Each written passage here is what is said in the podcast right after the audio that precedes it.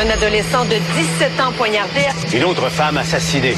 Il est visé par des allégations d'inconduite sexuelle. Les formations politiques s'arrachent le vote des familles. Comment faire fructifier votre argent sans risque? Savoir et comprendre les plus récentes nouvelles qui nous touchent. Tout savoir en 24 minutes. Avec Alexandre Morin-Villouellette et Mario Dumont. En manchette dans cet épisode, hausse du salaire minimum dès le 1er mai prochain. Il passera désormais à 15 et 25 dollars de l'heure. Un homme accusé d'avoir attaqué sa conjointe, ses enfants et sa voisine à Châteauguay à coups de couteau. On connaît désormais le futur emplacement des nouveaux magasins Zellers au Québec et le Canada livrera 200 véhicules blindés légers à l'Ukraine. Tout savoir en 24 minutes. Tout savoir en 24 minutes. Bienvenue à Tout savoir en 24 minutes. Bonjour Mario. Bonjour. Alors oui, ça a été annoncé cet après-midi de par la mouche, la mouche, la bouche du ministre Jean Boulet, que dis-je, ministre Et du non pas la mouche du ministre. Voilà, la mouche du ministre. Oui, il a annoncé que le salaire minimum allait augmenter le 1er mai prochain à l'occasion de la fête des travailleurs, va passer à 15 et 25 dollars de l'heure, augmentation euh, substantielle quand même, mais qui veut s'approcher évidemment Je me demande du est-ce niveau que c'est déjà d'inflation. est-ce que c'est déjà arrivé dans l'histoire du Québec une augmentation d'un dollar d'un seul coup? C'est une des plus grosses.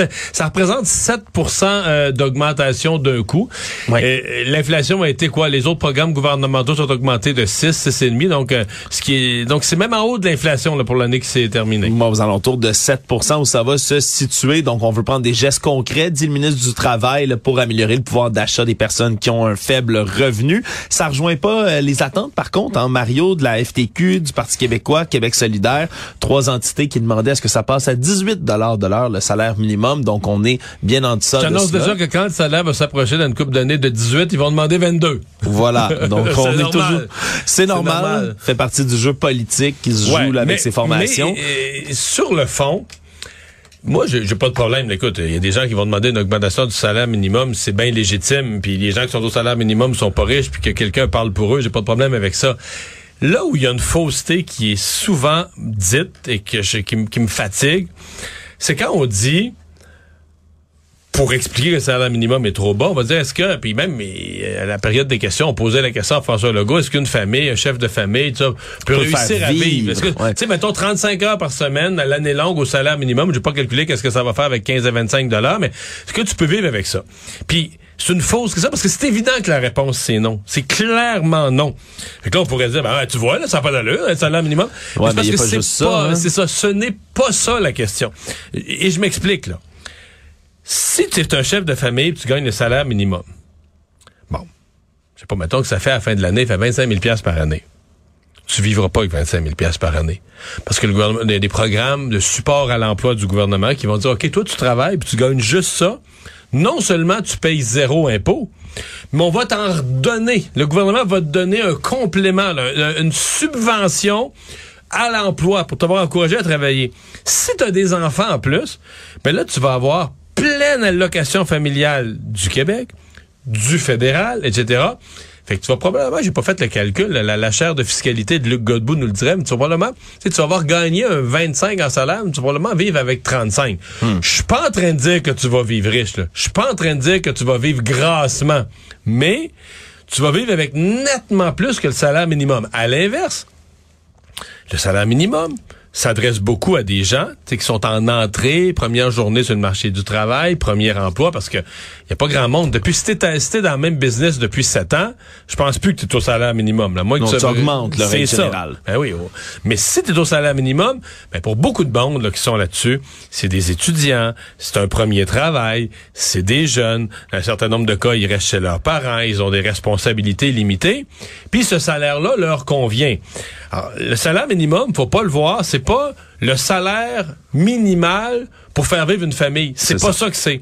Le salaire minimum, c'est le salaire en bas duquel tu dis, à- tu dis à tous les business du Québec, si t'es pas capable de payer ça, ferme. Oui, c'est c'est le minimum. Dans cette économie, si t'es pas capable de, de payer ça ferme. des Et là, là, tu as une définition réelle du salaire minimum où tu dis, OK, faut fixer un seuil En bas de ça, si ta business est trop poche pour payer ça, ferme. Mais là, tu parles des petites boulangeries, des petites microbrasseries, des petites entreprises naissantes à leur première, deuxième année d'existence ou des emplois très, très, très de base. Et c'est ça le salaire minimum. Mais si on, le- si on le définit mal ou si on le comprend mal ou si on fait exprès pour en tordre la définition, c'est sûr qu'on arrive à de mauvaises conclusions.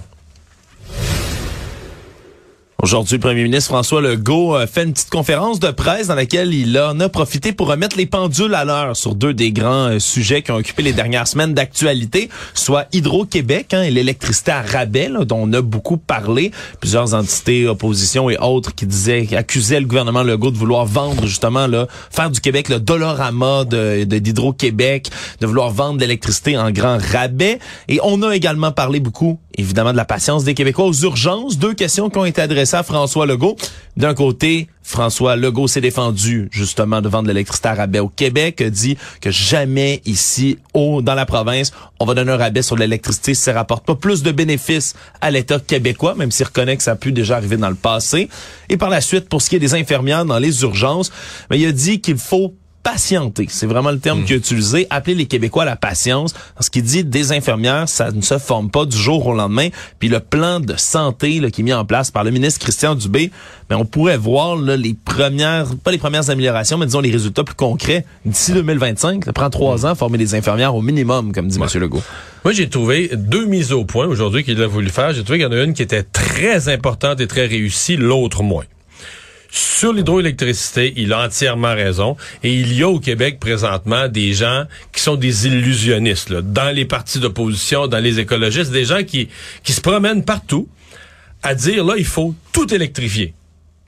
Et je les comprends. Ils sont pour une réduction des GES. Donc, si tu leur demandes qu'est-ce qu'on fait avec euh, telle entreprise qui, qui émet des... faudrait électrifier ces processus. Donc, ils sont pour tout électrifier, mais quand tu leur demandes est-ce qu'il faudrait qu'Hydro-Québec produise nettement plus, ah ben non, ben non, ben non, ben non, là, faut pas aller là, le mandat d'Hydro-Québec, etc. Donc, il a comme... Là-dessus, il a remis les pendules à l'heure. Puis sur la capacité du Québec d'attirer certaines entreprises avec son hydroélectricité, il dit c'est pas du bon marché, du dollarama qu'on veut faire. Donc, très bonne mise au point. Il a là-dessus raison. Sur les infirmières, là, on sent que c'est moins clair, moins facile. Et il a dit, entre autres, ben, tous les pays du monde demandent d'infirmières. C'est vrai, c'est vrai, mais, mais le problème, ben, c'est tellement vrai que je voyais un article où au Royaume-Uni, il y a des gens, parce que le Royaume-Uni recrute beaucoup à l'étranger, parce qu'ils sont en méga pénurie d'infirmières, mais il y a même des gens, des organismes, tu sais, genre euh, Oxfam, internationaux du Ouais. Royaume-Uni, qui disent, ben là, on recrute dans des pays plus mal pris que nous. On recrute au Zimbabwe, on recrute dans des pays Où il y a une pénurie de main-d'œuvre oh, qui ont une d'infirmières. pénurie d'infirmières, mais encore plus grave que la nôtre. là. Puis là, nous, on va leur voler à gros salaire, qu'on est capable de payer au Royaume-Uni, on va leur voler leurs infirmières. Ouais, c'est choquant quand même dans Ouais, ouais, non, mais donc, il y a une pénurie d'infirmières partout dans le monde. Ceci dit, là où ça tient à moitié la route, c'est qu'au Québec, Alexandre, on n'a jamais eu autant d'infirmières. Ouais. Des diplômes, des diplômés. On n'a jamais eu autant d'infirmières dans la société. Le problème, il est où? Elles ne veulent pas travailler dans le réseau public et elles veulent encore moins travailler dans les hôpitaux et elles veulent encore moins travailler dans les heures ou les quarts de travail les plus difficiles de nuit dans les départements les plus difficiles des hôpitaux. Ou encore à Maisonneuve-Rosemont. en Puis mettant encore pire, peut-être dans un hôpital qui est laid, puis qui est, c'est pas de stationnement, a qui a du pas de tra- transport en commun, puis tout ça. Et où il y a du travail supplémentaire obligatoire à la pelletée. C'est ça, vraiment parce ce qu'il que ça, c'est la résultante. C'est quand t'as pas de monde, mais là, celle que t'as, tu dis, garde, là, tu viens de terminer ton quart de travail de 8 heures, mais là, il y a personne qui rentre à ta place, il faut que tu restes, puis là, tu lui demandes 16 heures, puis là, tu l'écœures, puis là, t'es dans un cercle vicieux. Mais ça, comment le Québec va pouvoir régler ça, ramener ces personnes qui ont un diplôme en sciences infirmières, donc qui sont capables de travailler dans ce rôle-là, comment on va les convaincre d'aller travailler à Maisonneuve-Rosemont de nuit, à l'urgence, là où c'est tough, puis de la pression, puis du monde, puis des cas compliqués, puis à, à 3 heures du matin, t'es encore là. Pendant 16 heures. Puis est-ce est-ce que c'est l'argent qui va les amener? Est-ce que c'est le respect des conditions de travail? Mais là, c'est un chantier vraiment compliqué. Actualité. Tout savoir en 24 minutes. On en a appris plus sur ce qui s'est déroulé à Châteauguay dimanche, une histoire sordide dans laquelle un homme de 34 ans aurait poignardé là avec un couteau, une arme blanche, à la fois sa conjointe, ses deux enfants de 10 et 11 ans et puis par la suite la voisine. Lorsqu'on est arrivé sur les lieux vers 22 heures du côté de la police, on a justement découvert ces quatre personnes-là blessées, donc certaines qui auraient pu tenter de s'interposer comme la voisine, c'est ce qu'on comprend, mais l'accusé n'était pas sur place, aurait pris la fuite et a finalement appelé là, plus tard au téléphone le 911 pour finalement se rendre. Mais là, on comprend qu'il y a une myriade d'accusations qui sont portées contre cet homme, Mais là, alors qu'on... on- Dans les et- circonstances. euh, Ouais, voie de fait grave causant des lésions sur deux de ses enfants, tentative de meurtre, voie de fait armée, voie de fait sur la voisine, possession d'armes dans le but de commettre une infraction. Bref, plusieurs, plusieurs accusations qui vont tomber sur lui. Heureusement, on craint pas pour la vie des quatre personnes qui ont été blessées, donc tout le monde est hors de danger. Mais comme c'est un homme qui a aucun antécédent criminel, mais non seulement il demeure détenu, mais on a demandé une évaluation psychiatrique à ouais, l'Institut Philippe Pinel. Mario. C'est évident qu'on arrive là. euh, il y a quand même deux hypothèses. Soit qu'il y a une histoire de, de, de séparation, problème de couple, puis c'est un gars violent euh, qui l'a échappé puis qui s'est mis à frapper sur tout le monde. Mais c'est certain que quelqu'un sans histoire, euh, puis quand tu dis OK, ses enfants, sa conjointe, la voisine, c'est évident qu'il va y avoir une évaluation psychiatrique dans un cas comme ça. Est-ce que c'est quelqu'un qui a juste là complètement euh, psychologiquement ou psychiatriquement disjoncté et perdu contact avec la réalité, c'est ça va devoir être euh, être évalué mais quelle quand même quelle triste histoire. Ouais, l'homme de 34 ans reviendra d'ailleurs vendredi devant le juge pour savoir, là, pour subir son procès justement pour remise en liberté. Autre jugement de la Cour, une histoire qui se poursuit et qui vraisemblablement va se terminer. Le CHU Sainte-Justine va pouvoir extuber un enfant qui, depuis l'âge de 5 ans, est dans un état végétatif irréversible après qu'il se soit noyé dans une piscine familiale en juin dernier. Une histoire qui s'était déjà soldée une première fois en cours, mais là, on était rendu en cours d'appel ici au Québec pour traiter de cette histoire. Je la rappelle, c'est un petit garçon qui avait été secouru, a passé 20 minutes sous l'eau cette journée-là, et depuis ce moment précis, il est à l'unité des soins intensifs du CHU de Sainte-Justine. Mais maintenu complètement artificiellement en vie là, dans un état végétatif. Ah, absolument. là. C'est c'est tragique comme histoire. Il y a des séquelles tellement lourdes là qu'il est gavé en ce moment, il peut pas se nourrir, il y a plus aucune conscience, son espérance de vie là, malgré tout ce qu'on peut faire pour le maintenir, c'est d'au plus 5 ans. Il y a un appareil d'assistance ventilatoire, donc un tube Il qui est inséré, nous- Ce qu'on dit c'est qu'il pourrait respirer par lui-même. Le problème c'est que si on enlève le tube, c'est ce qu'on avait déjà proposé à la famille, mais comme on n'est pas certain justement de ses fonctions mentales, il se pourrait qu'il soit pas capable de gérer ses sécrétions. Tu sais, nous on gère notre salive là dans, dans notre gorge, dans notre crache- trachée et autres, mais se pourrait qu'il s'étouffe lui-même là, si on enlève le tube. Donc c'est une possibilité. Problème, c'est que ce qu'on dit du côté des, des, des experts de santé, c'est que l'appareil de ventilation lui entraîne des souffrances directement, en plus de le mettre à risque de complications aussi importantes advenant qu'il advienne un miracle dans son cas. Et donc, du côté de l'établissement, on s'était tourné vers les tribunaux parce que la famille ne voulait pas extuber l'enfant. Mon souvenir, c'est que du des tout. motifs quand même religieux là, de la famille. Euh, on dit que c'est pas... Mais en tout cas, parce que la famille dit à la fois, c'est pas à la médecine de décider les motifs religieux, mais c'est parce que si la médecine se retire... C'est ce que la- c'est ce qu'on propose, là, tu sais, d'enlever les, les, les appareils arti vie artificiellement.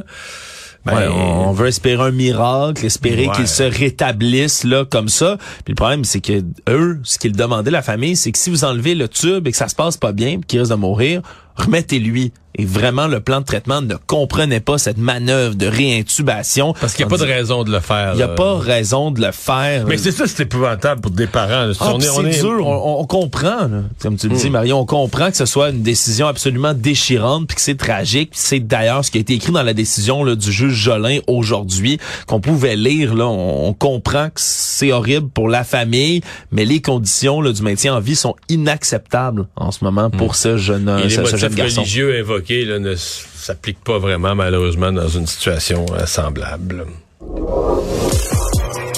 Tout savoir en 24 minutes.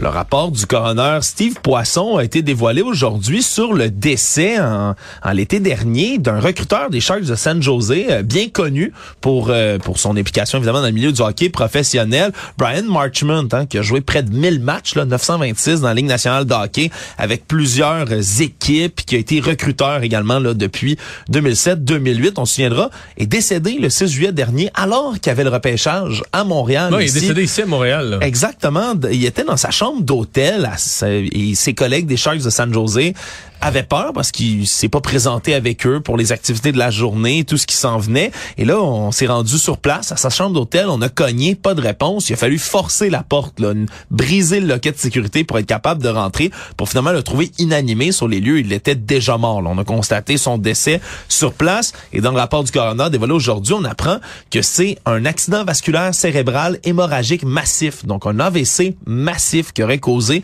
son décès. Et ce qui est quand même intéressant, c'est que même s'il n'y a pas de lien direct qui est possible de faire, comme euh, il est écrit dans le rapport, entre la mort de M. Marchmont et les commotions cérébrales qu'il a subies le long de sa carrière, ben, il pourrait quand même y avoir une incidence selon toutes les études qui ont été faites là-dessus. Et M. Marchmont, justement, en a subi plusieurs des commotions cérébrales lors de sa carrière de hockey. Donc après l'autopsie, c'est ce dont on s'est rendu compte, même si on peut pas en dire que c'est la cause directe de cet AVC, mais c'est qu'il avait 53 ans. Brian Marchmont, là, était vraiment pas mm. vieux. Et donc, on voulait expliquer un peu mieux ce décès. On a un peu plus la conscience tranquille. On a écarté toute hypothèse criminelle dans ce dossier. C'est quand même vraiment triste. Ça, ça nous mm. fait encore nous poser certaines questions aussi sur les impacts, là, une fois de plus, des commotions cérébrales. C'est sûr qu'il y a un risque associé à ça. Dossier Mario qui m'interpellait particulièrement, euh, celui des euh, villages relais. Tu sais ce que c'est des villages relais, Mario, ici au Québec? Oui et non. Euh, des, villages éloignés qui jouent un rôle dans des communautés éloignées. Exactement. C'est une quarantaine de municipalités qui sont membres d'une fédération des villages relais. Je savais même pas que ça existait ici au Québec. Je sais pas si je, le sais puis je le sais pas à la fois précisément. Offrir une variété de services aux visiteurs et usagers de la route, justement dans des endroits qui sont un peu reculés sur le bord des routes. Par exemple, au Saguenay-Lac-Saint-Jean, il y a cinq municipalités qui ont ce statut de village relais. C'est accordé par le ministère des Transports du Québec et doivent offrir certaines commodités à certaines heures Est-ce précises. que l'étape c'en est un, ça? ça je pense que c'est à part. C'est même pas, pas J'ai pas la liste devant moi, mais tu on parle par exemple d'obligation de toilettes publiques, stationnement, d'essence, offre de restauration entre 7 heures et 20 heures. Pour l'essence et les toilettes publiques, c'est pas trop pire. C'est vraiment l'offre de restauration entre 7h et 20h où ça accroche beaucoup. Il y a des municipalités qui sont incapables en ce moment avec la pénurie de main-d'œuvre d'offrir ce genre de service. On parle par exemple de la municipalité de Saint-Fulgence qui traverse près là, c'est tout près de la route 172. Mais ben, ça fait deux ans que le dernier restaurant est fermé dans la municipalité et pourtant ils sont certifiés comme village relais. Avec la COVID, ils ont perdu tous leurs employés. On veut ouvrir un nouveau café communautaire, mais pour ce qui est de la restauration, comme c'est censé être obligatoire avec la certification, ben on commence à douter d'être capable d'offrir ce genre de service-là, et ce, un peu partout. Et donc, là, en ce moment, le ministère des Transports serait en train de réviser les critères d'obtention du statut de village relais en raison des conditions actuelles. On dit que les dépanneurs, maintenant, il y a de plus en plus de petits sandwichs et autres nourritures qu'on peut trouver pour être capable de sustenter entre ces heures-là et même après. C'est sûr que c'est spécial comme dossier. Euh, je, je pense aux camionneurs, aux gens qui voyagent là, très tard parfois, puis qui font des longues distances, qui s'arrêtaient autrefois dans des villages relais comme ça. C'est une énième, si on veut, conséquence de la pénurie de main-d'œuvre au Québec, Mario. Là. Oui, absolument, absolument. Euh, c'est parce que c'est le problème de la pénurie de main-d'œuvre, c'est qu'on a été habitué pendant des années à dire si le gouvernement débloque plus d'argent, euh, il y a un problème avec les villages relais. sortez de l'argent. Bon, c'est pas entièrement impossible que plus d'argent, des meilleurs salaires, tu vas régler certains problèmes. Ouais. Mais dans beaucoup de secteurs, quand même, tu te rends compte que même si tu as l'argent, tu vas ouvrir le poste. Personne va le prendre. Il y a personne qui applique, là. Je veux dire, il y, a personne. Bon, à la limite, tu pourrais dire, ben, mets un salaire de fou, mais si tu mets un salaire complètement disproportionné, tu fais quelque chose de ridicule, puis tu vas créer le problème à quelqu'un d'autre. Là. Tu vas déplacer un employé à quelqu'un qui peut pas. Tu le gouvernement va offrir un salaire de fou. Mais c'est ça, c'est que tu ouvres le poste à un salaire tout à fait raisonnable dans les circonstances, même un salaire bonifié qu'une petite prime, comme on l'a fait dans les CHSLD. Puis, t'as des postes qui restent vacants, t'as des offres d'emploi qui restent sans aucun dépôt de CV, là, aucune euh, j'allais dire quelque chose de terrible, mais t'as même pas un bon à rien qui s'offre. Même quelqu'un d'incompétent, puis pas travaillant, puis pas, pas vaillant, pas... pas y a même pas un qui s'offre! Économie. Réjouis-toi, Mario. On sait désormais où vont être les cinq emplacements des nouveaux magasins Zellers au Québec. Ben, les nouveaux. pas de ça, ça intéresse le monde. Les anciens nouveaux. Non, je ris pas, du, je ris pas du tout, Mario, parce que c'est, ça intéresse les gens. Zellers, moi, j'étais, c'est, c'est, euh, Zellers à Rivière-du-Loup, c'est là qu'il y avait le plus de joie. Dans, moi, quand j'ai grandi, c'est là qu'il y avait le plus de joie. Et c'est là que j'ai acheté mon Vic 20, monsieur. Oh, ton, euh, va falloir que tu me dises c'est quoi un Vic 20, je m'excuse. Mario, j'ai 27 ans. Qu'est-ce que c'est un Vic 20? Un Vic 20. C'est quoi, pas ce que c'est qu'un Vic 20? C'est quoi? Un VIC-20. Regarde pas en régie aussi, là. On, Ben, Tristan est un pas. petit peu plus vieux que toi. Tristan, tu sais pas c'est quoi un VIC-20? Bon. Bon, il sait pas. Alors, ben c'est c'est c'est le premier ordinateur, le premier micro-ordinateur disponible pour le public, là. Je pensais que t'allais- en, Qu'on Commodore, en Commodore, Écoute, j'aurais compris. Ben, on Commodore dirait. 64 est arrivé. Le Commodore 64, c'était pour les riches. ça, Là, ça, ça avait de la mémoire, puis tout ça. Hey, ça avait de la mémoire, puis tout ça. Le VIC-20 aux Zellers, 299,99. Tout l'été, j'ai ramassé des bleuets, des framboises, des fraises avec mon frère qu'on vendait au village. Puis là, après ça, c'est cet été-là qu'on a découvert les maudites données taxes. C'est là que j'ai viré un peu plus à droite. Ah, c'est pas vrai. ça remonte C'est pas là. vrai qu'on a ramassé 300 pièces puis que c'est pas encore assez pour acheter le VIC-20. C'est ça ton origine de, de super, euh, super tu vilain. sais-. C'est là que t'es viré à droite. Est-ce que tu sais comment on enregistrait un jeu sur VIC-20? Est-ce qu'il fallait le coder à la main? Oui, j'en ai fait. Oh. Non, mais, non, mais j'ai pas fini. Quelle horreur. Mais comment on l'enregistrait? Sur une cassette à ruban?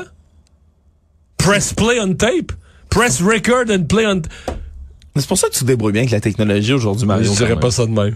Voilà. pour ça, c'est pour ça que je cherche encore où est-ce qu'on met la cassette dans un portable. Ouais, puis tu- ouais, non, mais ça, mais ça, je la peux clé comprendre. USB. Écoute, probablement là, que des cassettes, là, ben, c'était une cassette, je niaise pas, une cassette à ruban.